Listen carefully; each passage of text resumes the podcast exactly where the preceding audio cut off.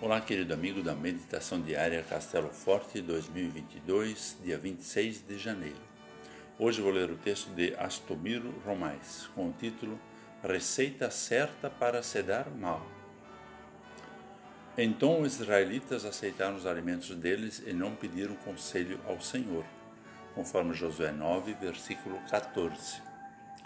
Os gibionitas eram guerreiros valentes, mas eram malandros Sabiam que não poderiam vencer o povo de Deus e espertos mandaram um grupo de mensageiros a Josué para fazer um acordo. Eram vizinhos, mas disseram vir de uma terra longínqua e pediram para fazer aliança. Seriam seus servos. Josué revirou as mochilas, apalpou o pão mofado, prestou atenção nas sandálias detonadas, observou a roupa esfarrapada e olhou nos olhos daqueles homens tristes.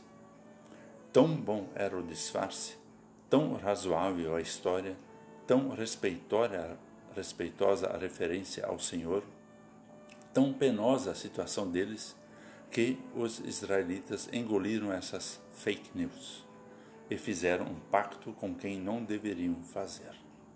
Três dias depois, descobriram o engano, mas era tarde porque já não podiam quebrar o juramento. Aprendemos na vida que é impossível desfritar um ovo. E essa narrativa traz muitas lições. A principal é não fazer nada por conta própria sem antes pedir conselho ao Senhor, orar e pedir orientação, e estar disposto a ouvir o que Deus diz.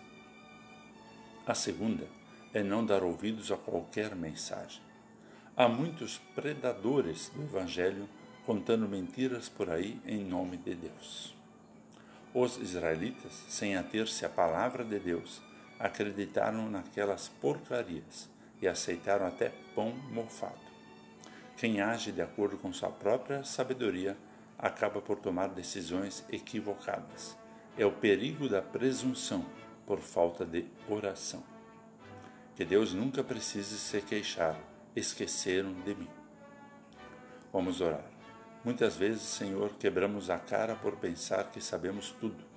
Agimos por conta própria e nos damos mal. Perdoa, Senhor, a nossa autossuficiência. Em todas as circunstâncias da vida, ajuda-nos a buscar orientação e conselho somente em Ti. Amém. Aqui foi Vigan Decker Júnior com a mensagem do dia.